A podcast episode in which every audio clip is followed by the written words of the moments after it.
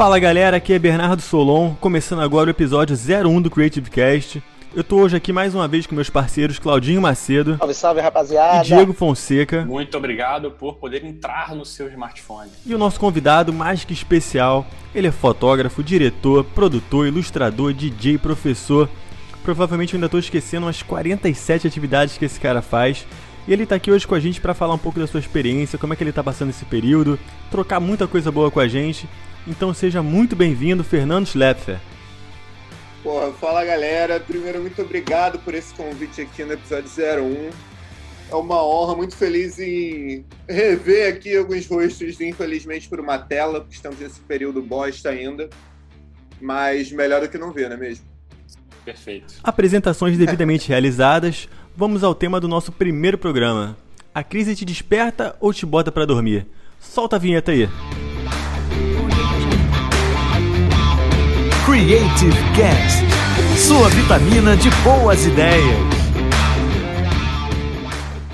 Então, galera, a crise te desperta ou te bota pra dormir? Se você tá ouvindo esse podcast agora, me arrisco a dizer que ela de alguma forma já te despertou. Ou então tá começando a despertar, você tá naquele último modo soneca ali do celular, querendo levantar? Então vamos acordar e entrar de cabeça nesse tema, debatendo hoje aqui com um convidado incrível para começar já esse nosso projeto realmente com o pé direito. Para mim é uma honra receber você hoje aqui, cara. Afinal, te conheço já há muitos anos. Nossa história começa lá atrás, quando você fotografou o primeiro CD de uma das minhas primeiras bandas. Isso já deve ter, lembro, lá, uns 20 anos pelo menos. E de lá pra cá eu me tornei cada vez mais fã do seu trabalho, do profissional que você é. Totalmente fora da curva, fora da caixa. Mas também do, da, da pessoa, do amigo, né, cara? Sempre atencioso, humilde. Quando eu te fiz o convite pra participar desse episódio 01, você aceitou logo de cara. Então, realmente, fiquei muito feliz de verdade de ter você hoje aqui com a gente.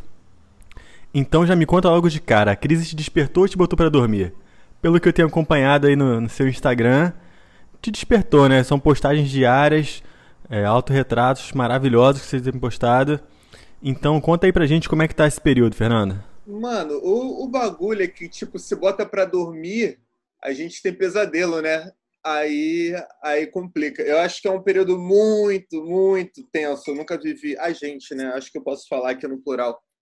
Nada parecido. Tipo, sei lá, mano. É um período muito doido, assim. E eu tentei me precaver. Eu não sabia o que ia acontecer. Assim, Assim, eu, eu vi que ia ser uma merda grande, mas eu acho que eu não imaginei que ia ser desse tamanho. É, e eu queria me manter seguro em alguns lugares, assim, sabe? Manter a saúde mental, saúde física, que eu estou falhando miseravelmente também. Estamos todos. E, nossa, estamos todos, né? Mas eu, eu, porra, eu gosto muito do rolê que eu faço, de, porra, me expressar visualmente, desenhar, fotografar, criar do jeito que for. E especialmente com foto, eu gosto muito de. Não só com foto, né? Eu gosto muito de gente. Eu gosto de trabalhar com gente. E estando sozinho e querendo ainda, tipo, fotografar especialmente gente, eu falei, cara, é isso, eu vou ter que romper essa barreira que eu tenho de. Eu, eu nunca gostei dos meus autorretratos, assim. É, várias vezes eu tive que fazer e meio que só fiz por ser a, a única alternativa, seja em momentos que era uma parada correndo, que eu tinha que me usar de modelo, às vezes era usar a mão, usar um pedaço tal, tal, tal. Às vezes era até em projetos autorais, onde eu também tinha assumido compromissos diários, eu entendi que isso funcionava muito para mim, eu me botar algumas metas, tipo projeto diário, já fiz um outro antes, que também era um- uma pegada de uma foto por dia. E falei, mano, tá bom, vou fazer isso dessa forma. Se só tem eu, vamos eu mesmo. E comecei uma série de autorretratos diários durante esse período de isolamento. Que eu não cogitava que iam passar de cento e sei lá quantos dias, né? Mas tamo aí, firme e forte. Pô, muito legal, cara. Tenho acompanhado aí, o trabalho realmente tá bem legal. Acho que você até antecipou já algumas coisas que eu ia perguntar, então vou dar um passo atrás agora nesse momento, falar um pouco da, da história da Rede Flash, cara. Queria que você contasse pra gente meio que brevemente um pouco da história da Rede Flash e como é que vocês, como empresa, também estão tão lidando com esse momento. Pô, a Rede Flash tem feito coisas também. Vocês têm sei lá, feito catálogos de alguma maneira, de, remotamente, uma dúvida mesmo. Tem, tem, como é que tá a situação da rede Flash? Então, é, começando do. Nem tão do começo assim, porque, por resumir, o bagulho vai ser foda, né, cara? Tem mais Claro. de 10 anos, assim. você tava lá desde o comecinho, né? Tipo, o embrião do embrião, você tava lá. É, Mas re- tentando resumir muito. Era uma época que eu tava na faculdade, ao mesmo tempo tava estagiando. E o pouco que tinha de fotografia na faculdade era muito mais quando eu forçava uma barra de entregar em alguns trabalhos a foto como resultado. E no meu trampo, que era Seagulls Fly, eu até era da área de 2D, então um pouco que tinha de fotografia era para minha área, mas era uma coisa muito engessada, muito técnica. assim. E aí eu, cara, como que eu vou botar isso com pouco tempo que eu tenho e eu não queria abrir mão de, tipo, tocar com a minha banda, de sair com a minha namorada, das coisas, poucas coisas que eu fazia no tempo livre. Eu, ah, cara, eu vou ter que dar um jeito de meter isso na rotina. Então eu peguei uma câmera portátil, era uma câmera da Sony tipo W1. Era tipo aquelas Cybershots, só que um pouquinho mais avançada, que ela tinha um módulo manual e tal. E um flashzinho vagabundo, que é um Color Splash da Lomo. Mas eu podia tipo ter um certo controle para ficar experimentando, disparar o flash. Não era nem em potências diferentes, era em distância diferente, a potência era fixa, mas mudar a cor, mudar os modos da câmera, fotografar manual, experimentar e tal. E levava para todo lugar, então, pô, ia andar de skate com meus amigos, fotografava. Ia lá tocar ou ver o show dos meus amigos, fotografava. E festa, fotografava. Então começou bem daí, skate, festa, show, tudo que metia, assim.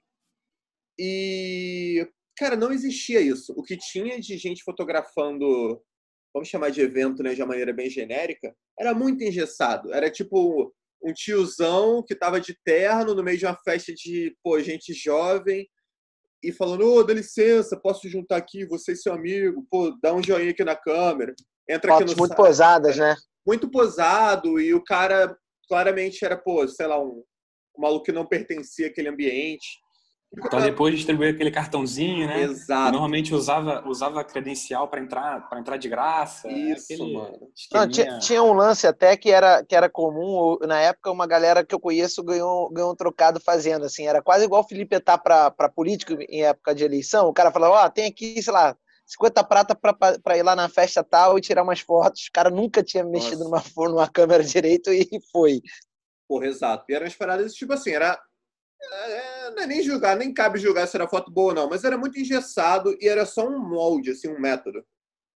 E, e nem sempre tinha, nas festas alternativas isso não tinha, sabe? Isso era mais em uma coisa um pouco mais, sei lá, com mais dinheiro. Hoje em dia é até difícil a gente pensar numa festa que não tem alguém fotografando. Mas na época a galera mó estranhava, sabe? Eu olhava e falava, que porra é essa, mas nem te conheço, tá tirando minha foto, pra onde é que vai isso? Aí eu, ah, mano, eu te passo, me dá aí o seu ICQ que eu te mando, tá ligado? E a gente tá falando de que, de que época isso aí, Fernando? Mano, eu sou muito ruim de data, mas tenho uns 11 anos, assim, Show. né? Assim, nem tão ruim de conta assim, então eu poderia chutar 2009. Eu acho que começou 2008, vai. E aí isso devia ser 2009 ali, esse rolê que eu já tava na, em festa e tal, e a galera primeiro reagindo mal e depois, pô, até que achei maneiro. E aí, nessas eu, tipo, mandava ali no ICQ, no MSN, até que teve uma primeira vez, se não me engano, a primeira pessoa que me chamou foi o Melvin, Melvin também é amigo aí do Bernardo. Porra, ele fazia Sunday Tracks. E aí, ah, e aí, como é que é esse esquema? Quanto é que você cobra? Pô, vem fotografar minha festa também. Ah, mano, como assim cobra? Tá ligado? Eu tô aqui no rolê, tipo, incomodando os outros, sabe? Tocando um projeto autoral, o cara quer me pagar pra isso. Aí eu, pô, sei lá, mano, sem conto. Ele, ah, demorou. Pago isso aí, ainda te dou umas cervejas. Eu, tipo, caralho, como assim? Tô rico. Mano, eu sério, isso pra mim era. Mano, eu ganhava 400 conto no meu estágio. Sem conto era igual a uma semana de trabalho, tá ligado? Pra eu estar bebendo numa festa tocando um projeto autoral, sabe? Pra mim aquilo era. Provavelmente você já iria, né? É, não, já estava fazendo. E aí, como tinha essa lacuna, e não foi um pensamento empreendedor, tá ligado? Eu não fiz isso que eu ah, vislumbrei um negócio, eu vou fazer. Não, mano, era uma parada experimental de um moleque fazendo lá. Só que a galera viu e gostou, e aí começou a, a ver que, que aquilo dava certo, e que era legal pra festa e tal. Nisso, em vez de eu passar ali pra galera, porque eu já estava fotografando desconhecidos, já a partir do momento que você tá fotogra- é, prestando um serviço, você meio que tinha que registrar tudo e todos, né? Não só tua panelinha ali, teus amigos e amigas.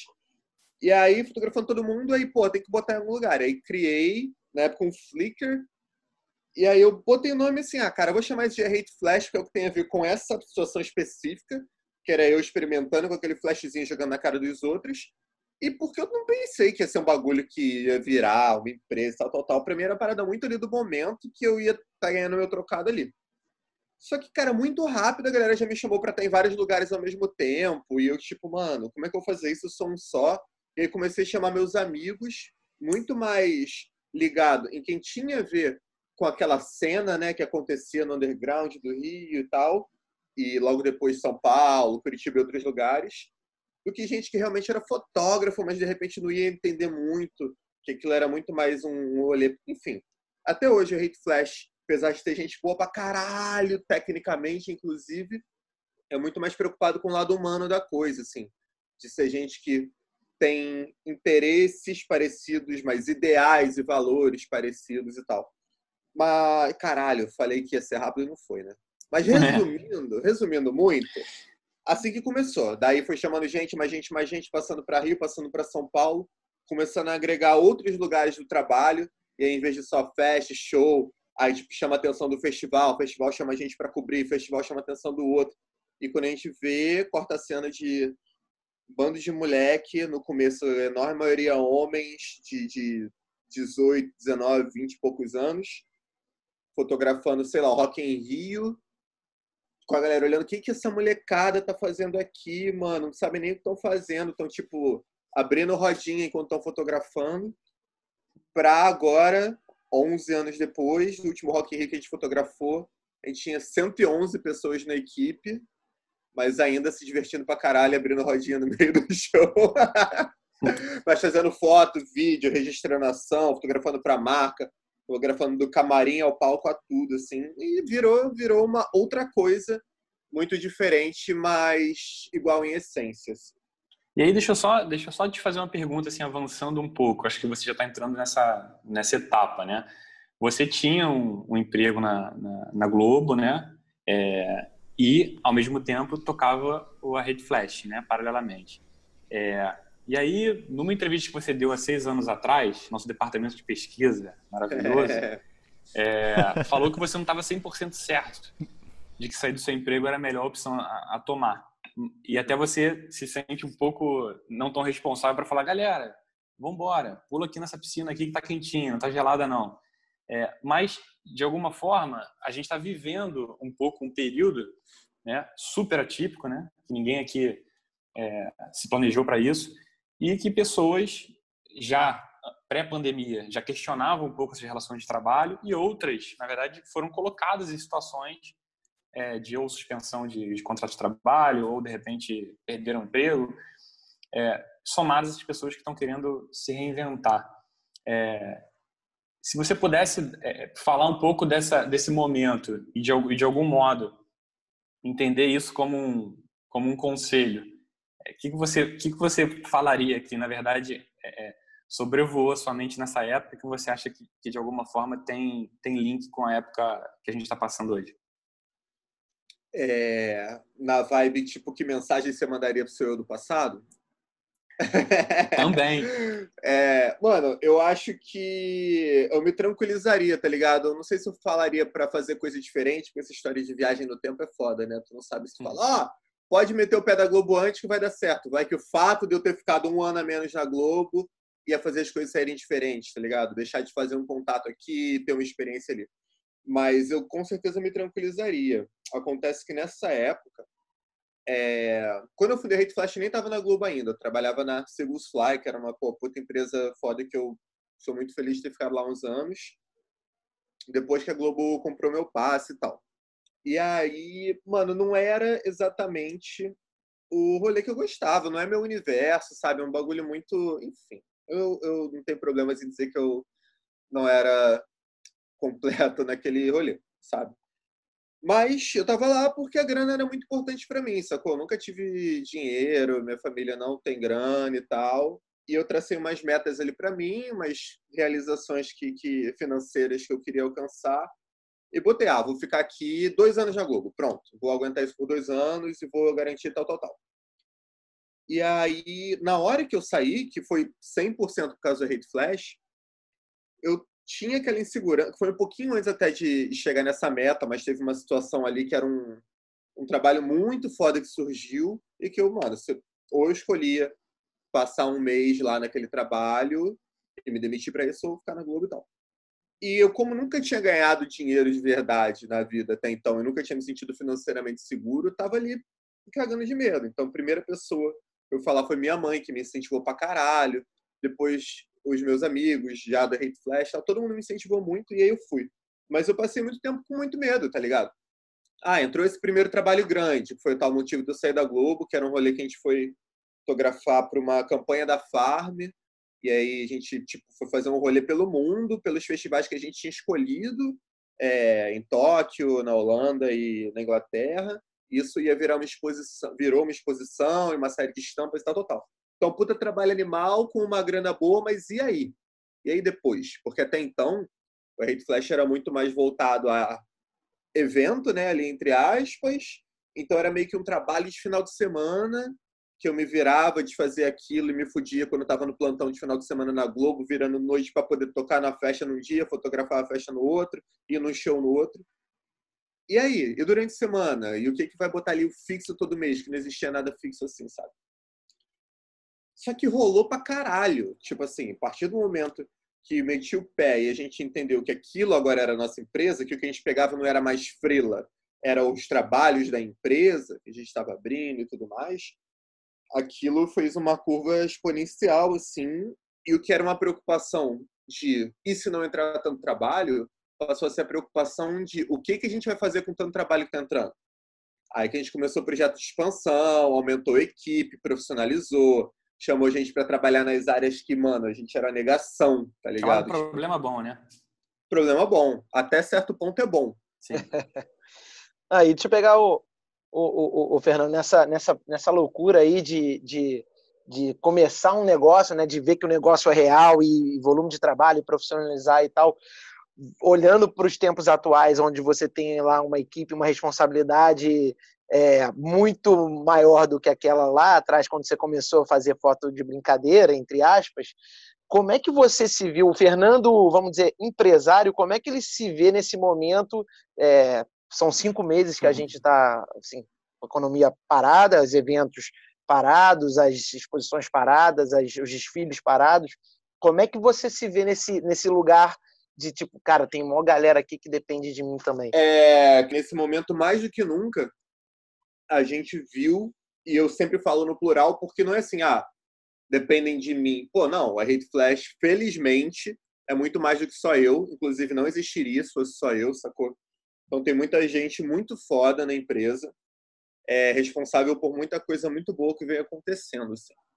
Então os valores continuam muito parecidos, né? Evoluíram conosco, assim. E a gente é muito preocupado ainda no, nas pessoas que fazem isso. Assim, o Hate Flash é as pessoas que fazem o Hate Flash.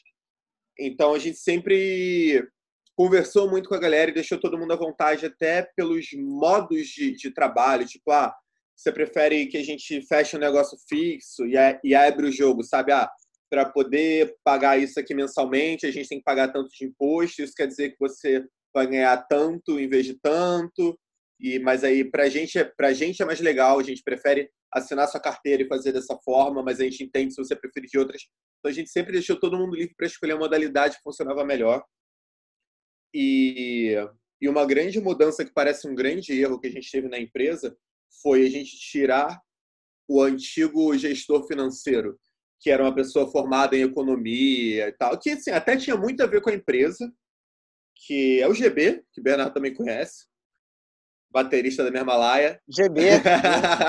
GB, Gabriel Bittencourt, que agora... Sim. Tá tocando agora... com a Duda, né? Sim, ele é primo da Duda, por sinal. Primo da Duda, é um... exatamente. Mas é um baita baterista e tal. E ele que era o nosso financeiro, e tinha formação e tudo mais, e a gente fez um movimento de trazer o Chico, que é uma pessoa que tem formação em humanas. Chico é psicólogo formado e nunca fez sequer um curso de economia. E a gente entendeu que essa movimentação fez toda a diferença da gente ter o planejamento financeiro muito mais voltado para o lado de humanas do que para o lado de exatas, sabe?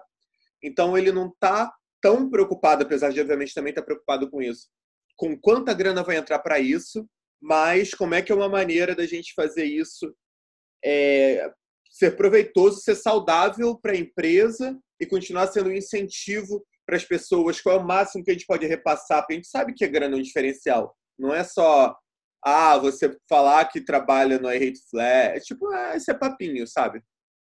Tipo, se garantir. E, e, assim, tanta gente que faz isso, né? Mas nunca foi a nossa vibe. Do outro lado, a gente tem uma carga violenta de imposto que freia um pouco essa, essa questão toda, né? Sim, mano, sim, nem me fala essa palavra, tá até coceira. é, que isso, felizmente, é uma super parte do passado, mas se fudeu muito com o imposto, porque antes dessa profissionalização, éramos três moleques, bem lá no começo, que não tinha a menor ideia do que estavam fazendo. Então, dentre grandes erros que a gente cometeu, teve um que foi não pagar nada de imposto, até entender que a gente tinha que pagar e se fuder muito que a gente está devendo.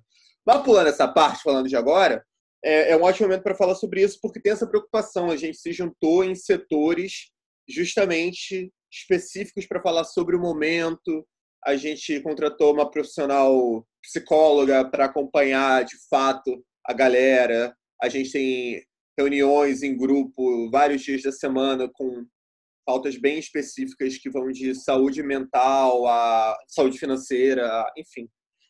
Então, é uma preocupação não só minha, mas de todas as pessoas que formam ali o Hate Flash. E dentro de tanta merda que está acontecendo, é, a gente está conseguindo resolver coisas de uma maneira que eu, sinceramente, não conseguia ser tão otimista a esse ponto de achar que estava tão legal quanto tá. Óbvio que a gente está mal para caralho de grana, 99% dos trabalhos caíram a partir do momento que é, entendemos que estávamos em período de isolamento. Muita coisa nossa é, depende muito de, de trabalho presencial, para não falar todas. Então, os trabalhos que voltaram a acontecer demoraram tipo um mês a partir do momento que as empresas entenderam o que elas iam fazer para se adaptar e passaram a estar abertas também a propostas que a gente fez de como que a gente ia gerar esse conteúdo de casa e tudo mais. Então, passado esse mês de caos e pânico e o que, que vai acontecer, a gente conseguiu botar projetos para frente. Então a gente fez até cobertura de festival, que era a coisa mais que mais envolvia, né, multidão e aglomeração e tudo mais. A gente fez isso de casa, de tipo de existir festival de casa, como que a gente vai fazer? Fizemos foto, desde fotografar a galera antes, através de videochamada, de fazer umas campanhas de divulgação até durante o festival em si, foto, vídeo, interferência, escrever artigos sobre. A gente conseguiu armar novas maneiras de a gente continuar se comunicando, não só visualmente, mas na segurança de casa. Assim. Então, muita coisa aconteceu e vários trabalhos foram inventados e reinventados, e felizmente as engrenagens voltaram a, a rodar. Deixa eu voltar um pouco aqui pro tema também, senão o nosso papo vai se estender aqui horas, né? A gente daria para falar muito. Não, acho que só, só se a gente começasse a falar as coisas que o Fernando faz, acho que a gente já encheria mais ou menos umas seis horas e meia de, de podcast. Mas em, em relação a, a, esse período, assim, Fernando, o que, que você acha que, que mudou, já mudou na sua vida nesse período e que não volta mais a ser como antes? A gente sabe que o, o, o meio entretenimento como um todo ainda está nessa situação de incógnita total, mas na sua vida, assim, tanto pessoal quanto profissional, o que, que você acha que já mudou de cara que muito provavelmente não volta a ser como antes? É, então, primeiro que longe de mim falar que bom que rolou a pandemia porque serviu para tal coisa, né? Que merda, independente do que aconteceu. Mas, dito isso, eu acho que vale sim a gente valorizar, inclusive se apegar às coisas boas, já que elas são tão poucas, sabe? E, mano, eu aprendi pra caralho e eu me destravei de muitos lugares. Por exemplo, o fato de todos os meus trabalhos serem relacionados com a Hate Flash, o Hate Flash tem isso, né? Essa coisa, essa desculpa da parcialidade, faz a gente poder inventar qualquer coisa que a gente tenha vontade de fazer e usar o Hate Flash como desculpa, tá ligado? Mano, eu tô afim de viajar pelo mundo nos festivais ou fotografando para documental. Vamos vender isso com a Hate Flash, sabe? Qualquer coisa. Então, por exemplo, tudo que eu já criei em vídeo, eu nunca tive intimidade com edição. Então, independente do que eu criava, sabe, de um clipe ou de uma parada pessoal até, sabe? Um vídeo teu falando com a câmera pra gente botar como conteúdo da Hate Flash, o meu, né? Sempre tinha quem editar, sabe? Porque tem uma equipe foda que faz isso e porque que eu sou um acabaço ia fazer. E, e nesses dias que, né, já passaram 100 dias que eu me propus a fazer o bagulho do, do autorretrato diário, cara, eu, eu fui explorando, inventando coisa. E eu sempre curti muito, tipo, fazer motion, mas sempre foi muito mais voltado para para foto mesmo, pensamento fotográfico. Inclusive, nos trabalhos que eu faço em vídeo, é muito voltado para foto, para fotografia per si, né? Tipo, eu estou muito mais ali interessado em como vai ser a imagem no que ah, no equipamento que eu vou usar, né? enfim. E aí esse é, o rolê de animação, de motion e tal, eu senti a necessidade de começar a fazer também com vídeo, sem precisar usar só foto para aquilo. E eu não ia passar, sabe, um bagulho totalmente autoral meu, um projeto ali diário, a editar aí, sabe, alguém do Hate Flash. Achei que não fazia sentido.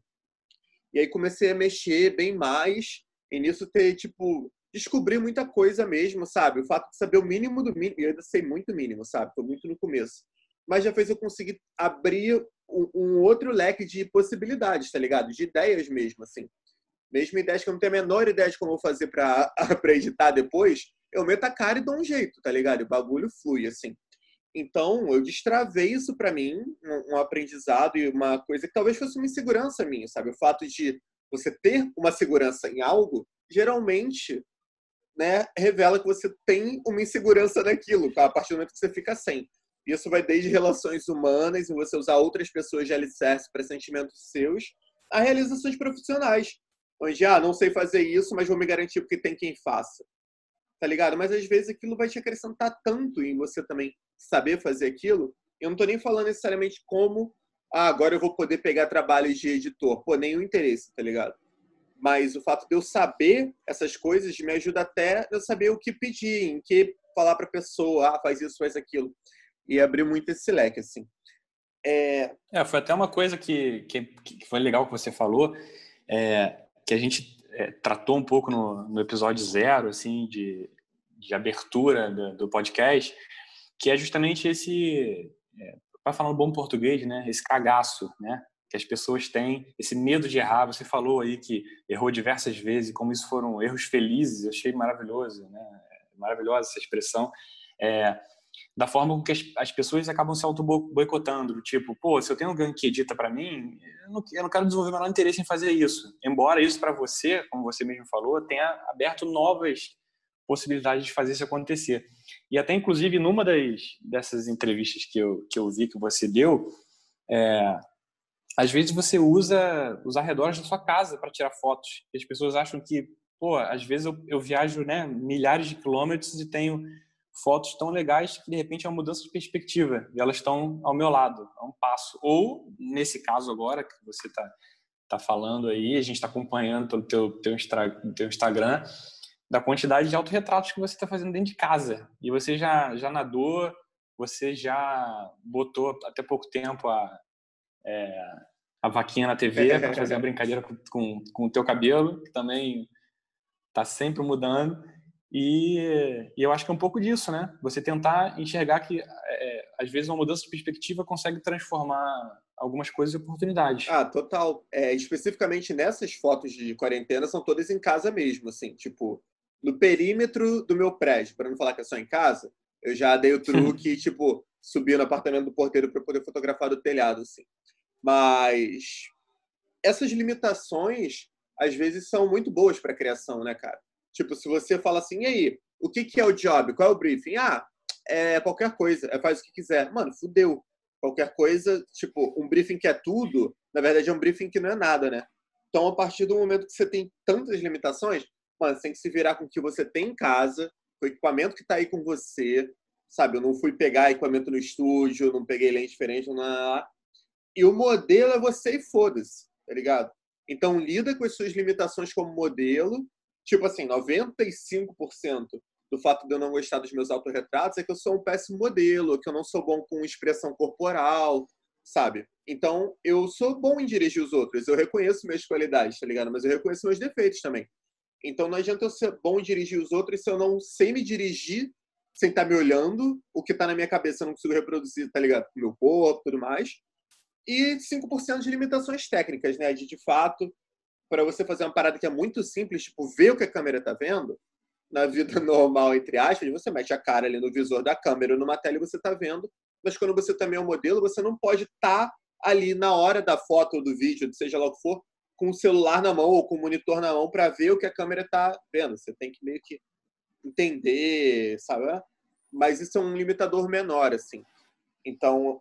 Imagina se você tivesse desenvolvido esse bloqueio, né? Do tipo, ah, já que eu não sei me dirigir, já que eu não, não, não me considero muito bom, né, como modelo, então, cara, eu vou deixar isso passar. E ao mesmo tempo tem uma oportunidade violenta de você aprender coisas novas. Pô, total. É, cada escolha uma renúncia, né? Ou eu escolhia, se eu estava proposto a fazer um projeto diário, ou eu ia escolher fotografar coisa que não é necessariamente aquilo que eu mais gosto, tipo assim, ah, vou fotografar o céu todo dia, sei lá, tá ligado?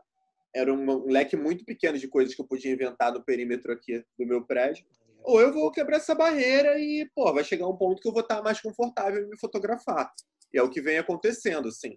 Tipo, nem sempre eu gosto, principalmente sendo um projeto diário. Você tem que abrir mão de gostar de tudo, tá ligado? Você vai, mano, vai ter um dia que não rolou tão bem, foda-se. Sim. Deixa eu fazer uma, uma, uma, uma pergunta aqui para o Fernando, só para a gente finalizar antes da gente passar para o próximo quadro, que é o seguinte: Fernando é um cara que é muito inquieto, desde, desde novo a coisa foi acontecendo, e isso é, é uma característica que está com ele. Nem todo mundo é assim, tem pessoas mais amarradas, né, que vão se descobrindo talvez mais velhas e tal é, o período da pandemia agora, como a gente estava falando, o Diego comentou também, acaba gerando oportunidades para as pessoas saírem dos seus locais de conforto e tudo mais. E aí, a, a, o que eu queria ouvir do Fernando, assim, uma dica para as pessoas que, que, que estão assim, é, que têm dificuldade ou que estão nesse dilema de, de sair da, da, da inércia, ou seja agora durante esse período ou ao longo da vida, que tipo de dica, cara, que, que, que você pode dar para a pessoa de repente conseguir se encontrar nesse caminho? Boa, eu acho que dá para falar uma coisa antes de tentar dar uma dica, que é todo mundo é diferente. Nem todo mundo vai conseguir nesse momento de merda ter um impulso criativo. E a gente está num momento muito difícil, ninguém nunca passou por isso. Então eu acho que a gente não pode se cobrar tanto, sabe? Quer dizer, quem pode não se cobrar tanto, né? Porque muitas vezes a gente tem que, essa coisa, tem que se virar, tem que trabalhar e tal. Mas não é obrigação de ninguém ter que, ah, vou fazer essa pandemia virar um bagulho bom, vou aprender 10 línguas, vou fazer o Não é assim. É assim que a maioria das pessoas se comunica e tal, mas, porra, não, não é assim. Mas quem tem alguns privilégios, quem consegue estar com a cabeça minimamente no lugar, quem consegue produzir, ou quem nem está com a cabeça tão no lugar assim, porque eu também não tô, mas meu fogo no rabo fala mais alto, e eu meio que tenho, eu meio que tenho essa necessidade é até o caminho oposto, sabe? Se eu não tivesse fazendo esse projeto diário, eu ia estar muito pior de cabeça, com certeza, sabe?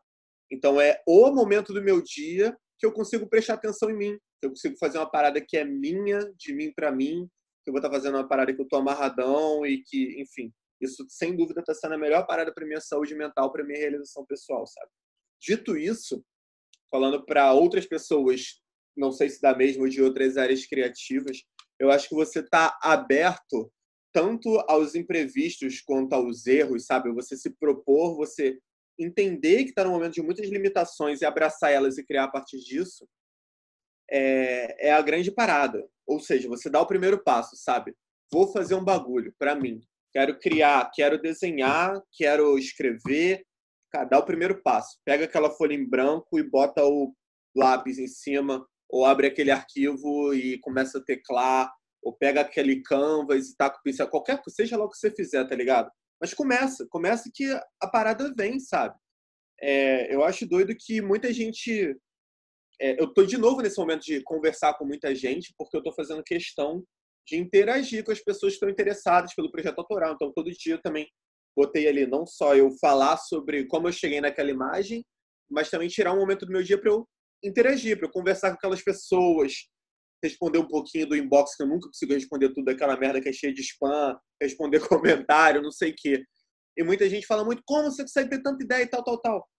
E assim, eu não acho que ah, a pessoa iluminada, ela nasceu com o dom caralho, sabe? Tipo, Eu acho que você pega e você assume um compromisso que você vai fazer tal coisa e pronto, e as coisas vêm. Então, de repente, você que não está fazendo um projeto diário, você acordou, teve um sonho doido e foi só um sonho doido.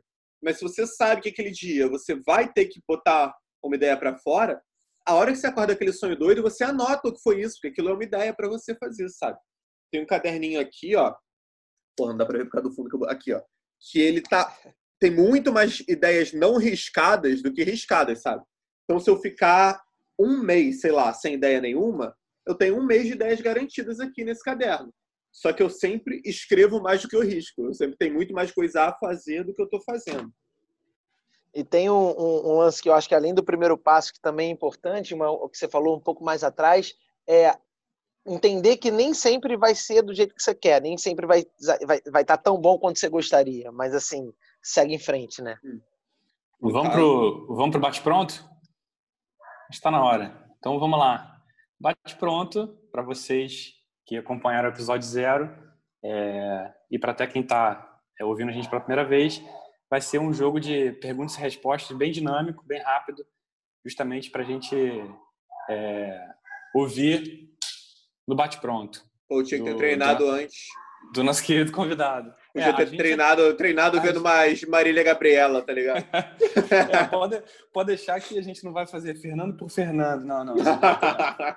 Então, vamos embora. Vamos pro, vamos pro bate-pronto. Bom. Primeira pergunta um profissional ou uma profissional que você admira? Aí já pode, tá vendo? Já começa assim, porque... Mas é para isso. Mano, é tanta gente. Annie Leibovitz, pronto. Maravilha. Uma campanha ou pessoa que você fotografou e te marcou? Vou falar da última campanha aí, a Adidas com o Flamengo. Marcou por muitos motivos, não só pelas marcas e time que eu gosto pra caralho, mas por onde foi, com quem foi, tudo foi fora pra caralho. Maravilhoso. É, o clique pelo like ou o like pelo clique? Puta, que, que, que bagulho filosófico. Clique pelo like, like pelo clique. É, é... Caralho, me explica um pouquinho aí dos seus, do que você quer dizer com cada, vai. Tem que ser rápido, né? Eu, eu, Tem que ser rápido. Eu sob pressão, gente. Tô sob pressão. É... Você faz o clique pelo like ou você, com o like, ganha o clique. Ao contrário. Com tá clique, vendo? Nem você like. sabe, ó. Tá vendo? Nem a gente entendeu muito bem, Fernando. Fica e tranquilo. a resposta para isso é que Tostines vende mais porque é fresquinho. Pronto. Perfeito. Próxima. No seu, no seu Twitter, que eu, que eu gostei bastante, sua descrição é que você fotografa gente com roupa maneira e gente maneira sem roupa. É, qual é a roupa ideal para os dias de hoje? é, em casa, a única roupa é, é, é quando eu vou fazer autorretratos, eu vou entrar em Zoom, assim. No Rio de Janeiro, a melhor roupa para os dias de hoje é sem roupa. Mas fora de casa, é, pode até ser sem roupa, mas com máscara, né, gente? Muito bom. Tocar numa festa lotada ou fotografar um puta festival? Caralho! Fotografar um puta festival. Mas que saudade dos dois. É, ninguém falou que ia ser fácil, né? Porra. Batido no liquidificador. Suco verde ou milkshake? Milkshake. Porra, foi rápida. sobre, sobre o projeto 365 Nus, quem você também gostaria de ter fotografado e não fotografou? Minha avó. É possível ficar nu com a mão no bolso? Sim, não no bolso que você está vestindo, né? Mas em outro bolso. Estaríamos vivendo o novo novo normal ou um novo velho anormal? Caralho, segunda opção, mano. Novo normal é meu cu. É, é, mais vale um Coachella na mão do que dois Lolas voando? Não. Time Lola. Três coisas que te alimentam criativamente. Porra! Áudio, vídeo e. E Tato, vai. Boa. Três coisas que você está fazendo na quarentena e nem imaginava fazer. Comendo bem, dormindo bem e pensando em mim. Três coisas que está sentindo muita falta de fazer. Sexo, É, carinho, todas as formas de carinho, abraçar os amigos, e, sei lá, aglomeração, caralho. Falta de viver, falta de correr na rua. Ah, muitas faltas. É, e para finalizar, três ingredientes que não podem faltar no seu liquidificador para fazer a receita da sua vida. Isso aí vale qualquer coisa, não necessariamente alimento. Quais são os três ingredientes para a receita da sua vida? Mas eu ia falar açaí, chocolate e café. Mas olha só. É... Porra, pessoas, música e. Caralho, paz. De alguma Tá forma. Foi? Aê! Aê! Muito bom, muito bom. Passou com Passou, louvor. passou. Maravilha. Vamos embora para as dicas? Vambora! Chegando aqui ao final do nosso episódio 1 do Creative Cast, com fogos, cachorros latindo, essa, essa experiência nova da gente fazer as coisas em casa, né? Com o Fernando almoçando às 10 e meia da noite, 11 horas. Esse grande barato, a gente fecha o programa sempre com dicas é, de coisas que a gente tem visto, se interessado, lido, maratonado, enfim, coisas que a gente quer compartilhar com quem está ouvindo a gente, e inclusive você que está ouvindo a gente também pode compartilhar através do nosso Instagram, o arroba o CreativeCast, você pode mandar suas dicas também, que a gente passa elas por aqui. Lembrando que essas dicas também estarão no nosso Instagram, caso você não esteja aí com o seu caderninho para anotar, fica tranquilo que vão estar lá no nosso Instagram. E a primeira dica que eu tenho, eu trouxe aqui um livro, que eu, já é um livro que não é nenhuma novidade, ele é um livro de 2003, que se chama A Queda da, da Propaganda, é, de, de- de dois autores, Laura Rice e Al Rice. E esse livro eu acho bacana porque ele fala muito da cultura de influência bastante tempo antes da gente estar vivendo, porque em 2003 a gente não vivia isso da, da- da- na questão da- das redes sociais e tudo mais, mas já existia a influência, essa cultura da influência, ela já existe, existe há bastante tempo.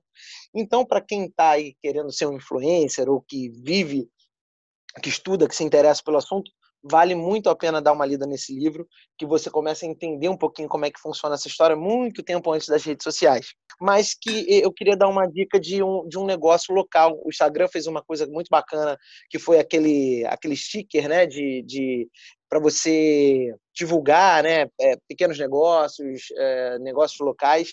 E eu queria aqui divulgar um, que é a Sexta ou Sexta, que é um negócio da Ana Nobre, produtora, cerimonialista, que obviamente ficou sem trabalho durante esse período, já que não temos evento, e ela criou com as amigas um negócio de sexta para você mandar para sua mãe, para sua namorada, para o seu amigo, enfim, para quem não está perto de você. É, arroba Sextou Sexta no Instagram, Sextou com C, Sextou Sexta, ambos com C, vale a pena é, você conhecer porque e dar uma força, porque foi um negócio, foi uma reinvenção no meio dessa pandemia e que está ajudando a fazer uma grana para segurar as pontas. Essas foram as minhas dicas, estarão no Instagram. Fernando, trouxe algumas pra gente? Ó, fui pegado de chupetão que fala, né? Mas tem sim, tem sim. É, Pô, esses dias eu reli todos os livros do Harari, porque eu tô nesse processo de, pra dormir bem, tirar a cara das telas, né? E aí nisso eu falei, mano, em vez de ficar deitar e ficar lendo Twitter, eu vou ler uns livros e tal. Na verdade, eu comecei a ler agora o Stephen Hawking e tal, mas eu reli, eu curto muito tudo do, do Harari. Eu acho que o Sapiens é um livro que absolutamente todas as pessoas deviam ler e tal. Eu acho que é uma boa dica para esse momento, assim, porque faz dormir neném e é conhecimento que a gente devia ter, mas muita coisa passa batido na nossa formação. É, você falou de ah, série, ó, a série do Watchmen é muito foda, porque além de ser um universo que eu gosto muito desde desde moleque, a série é, é meio que assim, como se fosse uma continuação do que aconteceu ali nos quadrinhos, um pouco diferente do que foi o filme e tem questões fodas, importantíssimas e muito pertinentes com o nosso momento atual. É muito mais do que uma sériezinha de super-herói. Aliás, nem é uma sériezinha de super-herói. E onde é que você encontra ela? Qual é Ela, a plataforma? ela é da Amazon. É da Amazon, se eu não me engano. É, é, na, acho que ela também exibe na HBO, se eu não me engano. É, talvez. É, eu assisti no, no famoso Dá Seus Pulos aí. Mas. Google Mas.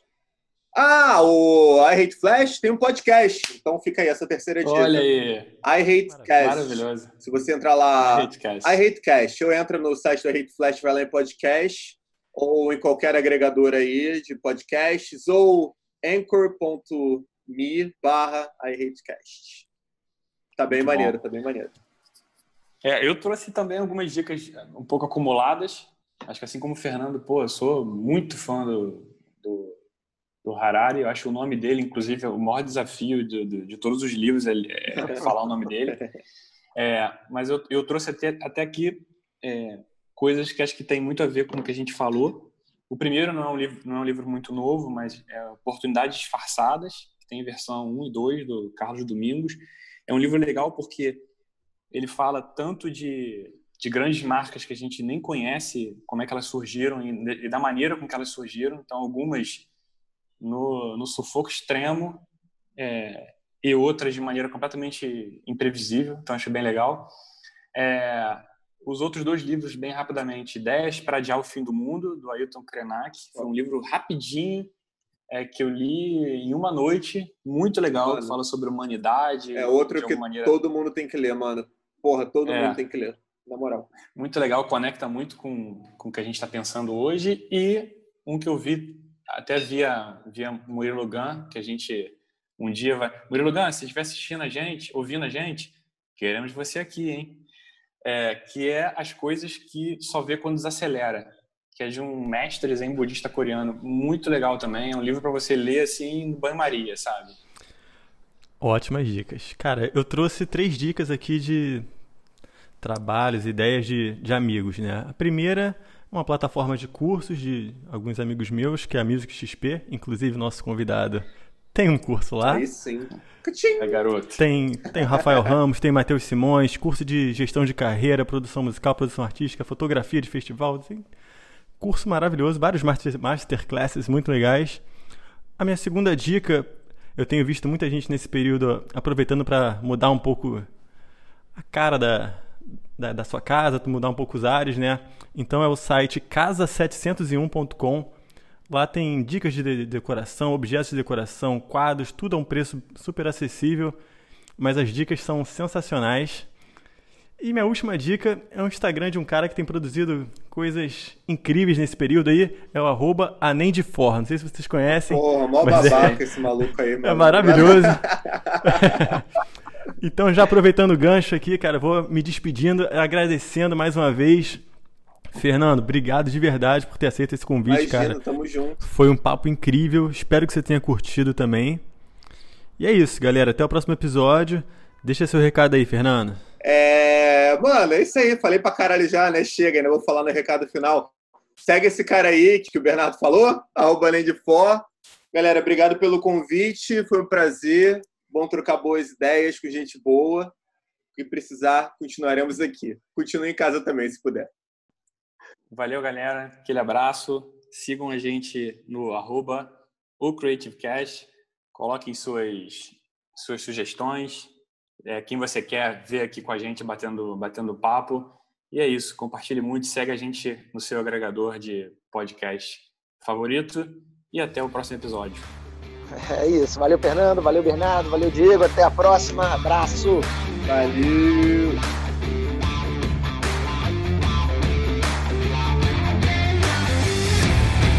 Creative Cast.